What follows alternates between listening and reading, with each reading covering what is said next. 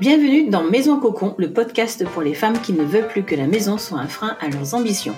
Je suis Isabelle Mandria Condomine et ensemble, on explore comment mettre en place une organisation adaptée à son style de vie et qui ne repose pas uniquement sur ses épaules. Seule ou avec des invités, j'ouvre des pistes de réflexion, je donne des outils pour transformer son logement en cocon, ressourçant, résilient et qu'il soit un véritable tremplin pour passer à une autre étape de sa vie. Bref, pour se créer son art de vivre à soi, plus libérateur, plus féministe aussi et terriblement plus enthousiasmant.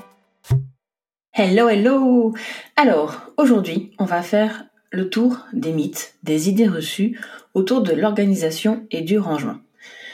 Alors, je suis toujours dans les bases essentielles d'une maison cocon, non pas en termes que ta maison cocon doit être comme ci ou comme ça, mais plutôt en mode guide et outils. Et quand je parle d'outils, c'est aussi nos pensées, celles qui vont nous faire prendre des décisions, celles qui vont nous aider et celles qui vont nous mettre dans le pétrin.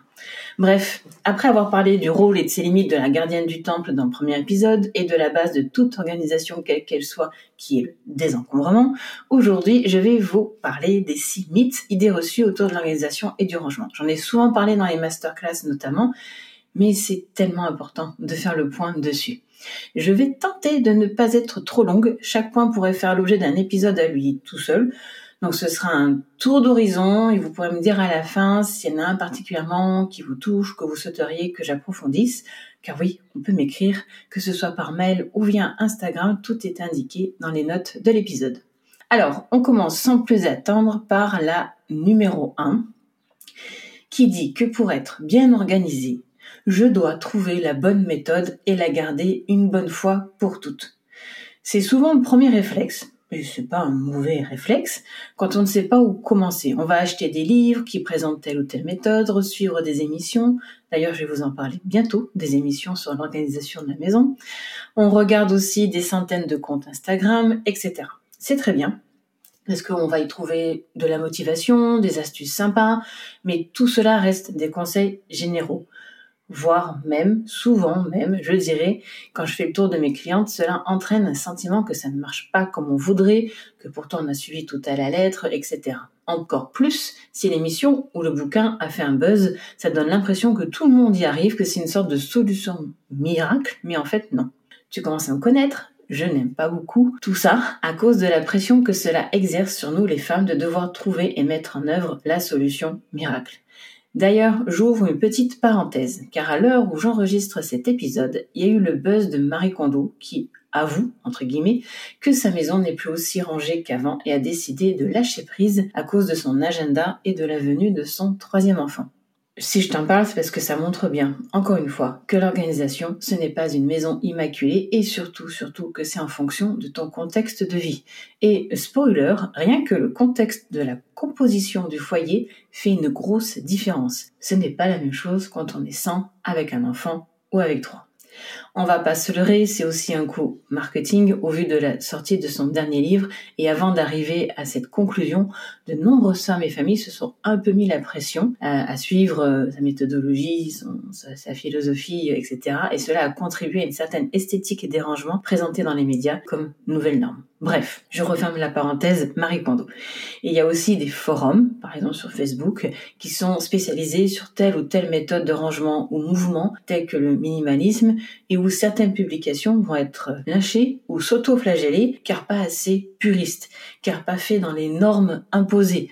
Or, par exemple, l'essence même du minimalisme, c'est pas forcément de vivre avec deux chaises et un livre. Donc, à part de rares exceptions qui tient au fait que l'auteur ou l'autrice de telle ou telle méthode est vraiment proche de votre univers ou de votre contexte, c'est très peu reproductible car vous êtes tout simplement vous et pas une autre. Quant au fait de garder une méthode une bonne fois pour toutes, justement, votre vie n'est pas linéaire. Que ce soit en fonction des saisons, température, mais humeur aussi, si on a des enfants ou pas, de leurs âges, de votre boulot, de vos horaires, de l'intensité de ce travail ou de vos activités, du type d'habitation et de vos envies, etc. Bref, piochez dans les méthodes toutes prêtes des idées testées et adaptées pour créer ce que j'appelle votre art de vivre, oui. De s'y coller dans un état d'esprit, c'est ça où je suis nul et c'est foutu, non. Bon, après je nuance. Tester, oui, mais il faut pas non plus tomber dans les montagnes russes remplir encore plus son agenda et s'épuiser physiquement et mentalement pour suivre tous les derniers bouquins et compagnie. Car oui, ça peut donner la motivation, mais la motivation, c'est juste le déclic, le point de départ. Pour arriver au résultat, c'est pas la motivation qu'il faut, c'est la discipline. Et une discipline adaptée à vous, à votre cerveau et un process itératif personnalisé. on en parlera plus tard. On en vient à la deuxième idée reçue, qu'il faut que pour être organisé, il faut être maniaque. C'est là que l'image de Brie Van de Camp, de Monica dans Friends, ou peut-être d'une de vos connaissances, voire de vous-même, apparaît. Derrière cette image, il y a aussi celle du contrôle fric.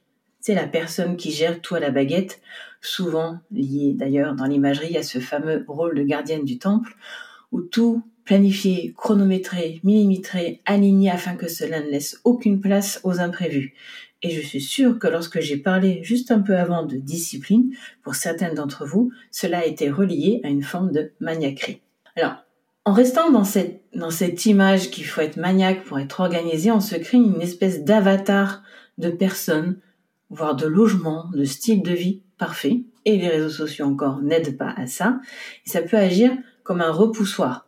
Quand on a la flemme ou quand on se sent sous l'eau, notre cerveau adore trouver un bouc émissaire. Donc, si pour être organisé, c'est forcément d'être maniaque, moi je ne veux pas être ça, donc je ne peux pas être organisé. Fin de l'histoire. Et ça peut être très bien comme ça, sauf si vous souffrez de cette désorganisation, que ce soit dans votre gestion du temps, dans votre maison ou autre. Car là, on rentre dans le cercle de je ne suis pas assez bien pour ça. Alors c'est vrai, les maniaques sont plus organisés de fait. Mais sont-elles pour autant bien dans leur basket? Vivent-elles vraiment leur vie ou celle qu'on attend d'elles? Certaines le vivent bien, d'autres non, et ne lisent pas forcément. Est-ce que ce temps qu'elles y passent et cette surcharge mentale que cela peut occasionner, est-ce vraiment ce que l'on souhaite? Est-ce vraiment si enviable? Pour être organisé, il faut déjà se connaître soi, ses fonctionnements, ses limites, sans se référer à une image idéalisée d'une autre. Concernant maintenant le troisième mythe, il est plus axé sur la maison même qui dit que pour être organisé, il faut avoir plus d'espace, de grands placards et plein de boîtes. Bien sûr, plus d'espace permet de ranger plus, mais cela permet aussi et souvent plus de bazar, plus de temps de nettoyage, d'entretien et une to-do list qui va s'allonger le jour où vous voudrez désencombrer. Les caves, les greniers, les garages, même les garages dont on met même plus la voiture tellement il est encombré, en sont souvent témoins. Idem pour la salle de jeu. C'est un des grands classiques. Ce sont aussi les placards de cuisine qu'on veut plus grands pour faire plus de stock alors qu'on habite en centre-ville. Un plus grand dressing sans trier ses vêtements avant, etc. Je suis pas en train de dire qu'un seul tiroir devrait suffire pour votre garde-robe, mais plutôt que l'organisation des espaces de vie d'une maison, ce n'est pas ranger plus dans plus de placards et de pièces, c'est posséder et ranger en fonction de ses besoins actuels et à la limite ceux prévisibles pour le futur proche, et surtout de votre façon de vivre.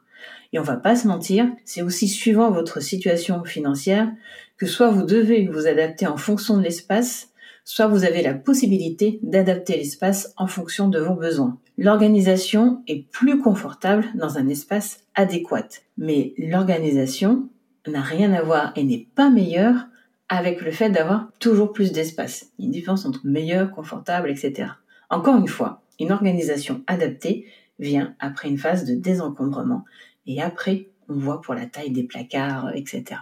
Il y a un petit exercice dont je parle souvent, qui est assez parlant, c'est d'évaluer rapido la taille de vos objets inutiles, en trop, qui ne servent pas ou quasiment jamais. On a à peu près une idée de ce que cela représente. Et de les imaginer au sol, même tout empilé. Hein. Je ne parle pas euh, d'étaler, euh, de faire un, un, show télévisé autour de ça. Donc, même si on empilait tout ça, ça donnerait combien de mètres carrés? Même si c'est seulement un mètre carré, il faut le multiplier par le prix du mètre carré de là où vous habitez. J'ai mis un lien dans les notes euh, pour, euh, pour voir ça rapidement. Et vous pourrez ainsi voir le prix de votre bazar, de vos objets, accumulation d'objets, pas utiles, inutiles, en trop, etc. Pour info, d'après l'ADEME, en moyenne, on a 300 objets en trop dans une maison. Je vous mets le lien de cette source dans les notes aussi de l'épisode. Par exemple, moi, trois ans après mon déménagement, j'ai fait un gros désencombrement en surface au sol, empilé, mis en vrac, euh, voilà. Ça représentait environ 15 mètres carrés. J'ai pas empilé jusqu'au plafond, hein, mais un petit peu, voilà, moitié, on va dire. Là où j'habite, le mètre carré, il est à 2787 euros. Donc ça donné 41 805 euros exactement. Tout est fluctuant, mais c'est pour donner une idée. Donc je payais donc ce montant, que ce soit à crédit ou pas, ou en tout cas j'avais investi pour, pour des objets inutiles ou plus utilisés. Alors après, soit on récupère cet espace pour une meilleure circulation, pour mieux respirer, pour répartir les pièces autrement, ou on peut aussi aussi se dire que ces 15 mètres carrés pèsent trop en termes financiers pour devoir les garder. Philosophiquement, on peut aller un peu plus loin en se disant est-ce qu'on possède les objets ou est-ce que c'est eux qui nous possèdent? Est-ce qu'on irait faire un crédit auprès de la banque pour entasser ces objets? Petite réflexion.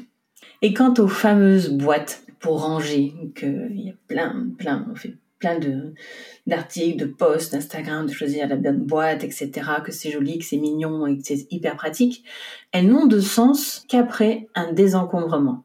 Que si vous allez mesurer avant de les acheter et que si c'est vraiment pratique de mettre en boîte. Parce que souvent, ok, ça l'est, mais pas toujours. Par exemple, si ça vous tanne de tout transvaser dans des jolis pots en verre après avoir fait les courses, ben, le faites pas la police du style des placards de boîtes arc-en-ciel n'existe pas. Donc n'ayez pas peur, personne ne va venir vous gronder. Les contenants sont souvent pertinents, mais c'est pas la boîte qui fait le rangement. Ce sont les objets dont on a besoin situés là où ils seront utiles et accessibles. Et éventuellement mis dans un contenant lui aussi adapté au lieu. Donc non, on repose cette jolie boîte de chez Action qui irait dans le style de la salle de bain, même si on ne sait pas encore quoi mettre dedans. Et la phrase mais c'est toujours utile, euh, n'y pense même pas. Bon, je te laisse cogiter dessus pour attaquer la quatrième idée reçue qui est pour être organisé, il faut du temps, beaucoup de temps. Ce qui sous-entend qu'on n'a pas de temps. Alors, avoir plus de temps, bah en fait, effectivement, on n'en a pas plus. Si vous êtes humaine comme moi, vous avez 24 heures dans une journée et elle est déjà bien remplie. Donc c'est surtout comment on répartit ce temps et comment on le priorise. Donc quels sont les choix qu'on fait, les obligations qu'on a et les obligations qu'on accepte ou pas. Je pourrais développer pendant des heures sur la gestion du temps, qui lui aussi a des injonctions qui nous enferment. Je vais évidemment en reparler de façon plus approfondie dans d'autres épisodes, mais ici je tiens surtout à dire que le temps, vous n'en aurez pas plus. Donc on va pas attendre 150 ans que ça arrive et on va pas non plus tout bousculer que pour ça. Tout va dépendre de votre point de départ, de votre objectif et de vos limites. Pour certaines, ça va être juste euh, d'écouter cet épisode, d'en tirer une action à faire, soit la faire tout de suite, soit la planifier et de faire ainsi au fur et à mesure. Pour d'autres, elles sentent bien que c'est un gros chantier, comme on dit, et qu'elles ont envie de remettre tout ça à plat donc on va le prioriser dans l'agenda et pas que dans notre agenda à nous d'ailleurs. Est-ce qu'il faut prévoir une semaine de vacances? Non. Est-ce qu'il faut une heure par jour pendant un an? Non plus. Ne pensez pas en termes de temps mais de besoin. Donc la première chose à faire, c'est de prendre 10, 30 minutes pour écrire. Et là, oui, je dis bien écrire par rapport au sixième point qui va venir. Ce que l'on veut, de faire une liste de ce que l'on veut et de prioriser. Est-ce que j'ai besoin de ça maintenant? Est-ce que ça me fait envie? Est-ce que c'est réalisable, etc. Et je dis bien maintenant.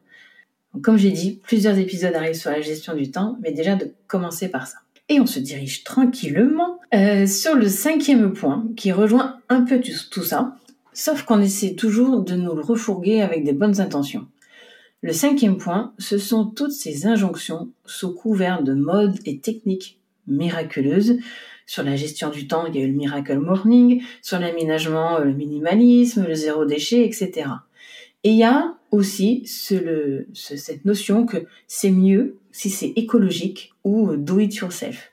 J'y suis très sensible, hein, tout ce qui concerne l'écologie, et personnellement, je prends un réel plaisir bah, à cuisiner euh, de façon saine, à fabriquer des choses par moi-même, etc. 100% du temps, non. Parce que aussi, on se rend vite compte que pour beaucoup de femmes, surtout, il y a le revers de la médaille. C'est un surplus de charge mentale, souvent collé à la stature de la mère parfaite, la working girl qui assure aussi à la maison, etc., et qui fait du bien à la planète. Donc, les femmes ont commencé à se détacher d'une certaine pression de rester à la maison quand on ne voulait pas et qu'on leur lâche les baskets pour vivre la vie comme elles l'entendent. Et hop, arrive la culpabilisation du consommateur sur l'écologie et le bio culpabilisation qui s'est encore plus cristallisée sur les femmes toujours parce qu'il y a cette notion du care, de prendre soin, d'en être garante de la santé de notre petite famille et de soi-même, etc. Qu'il faut qu'on respire la bonne santé, qu'on prend soin de son corps, etc. Et surtout car c'est elle qui gère la majorité des courses. Je suis pour consommer autrement, réfléchir, éduquer différemment. Je suis vraiment très pointu là-dessus. Mais on ne peut pas physiquement et mentalement être de tous les combats. Et ensuite, je rajouterai deux choses. Les vrais responsables, et ceux ayant la capacité de vraiment changer, transformer les choses, ce sont les politiques, un bon paquet d'entreprises et 98% des milliardaires. Si tu veux militer, t'investir, faire quelque chose, choisis ce qui crée le plus d'impact selon toi et selon ton envie et tes possibilités. Si tu n'as pas le temps de créer à la fois un tawashi et d'aller à une manif ou d'intégrer une association, fais ton choix et ne culpabilise pas de ne pas faire tout dans une espèce d'injonction de militante parfaite. J'ouvre une parenthèse côté écologie. Si tu as quatre grandes actions à vraiment faire, c'est manger vraiment moins de viande, voire plus du tout, de changer de compte bancaire, de voter en fonction de tes convictions et d'être féministe. Parenthèse fermée. Et enfin, j'arrive au sixième mythe, que pour être organisé, il faut tout écrire. Alors pour ce point, c'est oui et non. Certes, il vaut mieux écrire que de le garder en tête parmi plein d'autres pensées et autres impératifs. Écrire permet effectivement d'éteindre les ampoules allumées euh, dans la tête, mais encore faut-il un support, un support pardon, adéquat qu'on a facilement sous la main. Éviter l'éparpillement d'une centaine de notes entre l'outil note de ton tel, les post-it, le tableau de la famille affiché dans l'entrée, le super méga logiciel de planning, note gratitude et compagnie, et qu'il faut faire trois manips pour l'ouvrir, etc. Et je ne parle même pas des calendriers tout faits avec des stickers avec un nom prédéterminé d'anniversaire à fêter dans ta famille. C'est ni plus ni moins. Et d'ailleurs, qui va choisir ce fameux planning familial et qui va l'entretenir? C'est Bibi.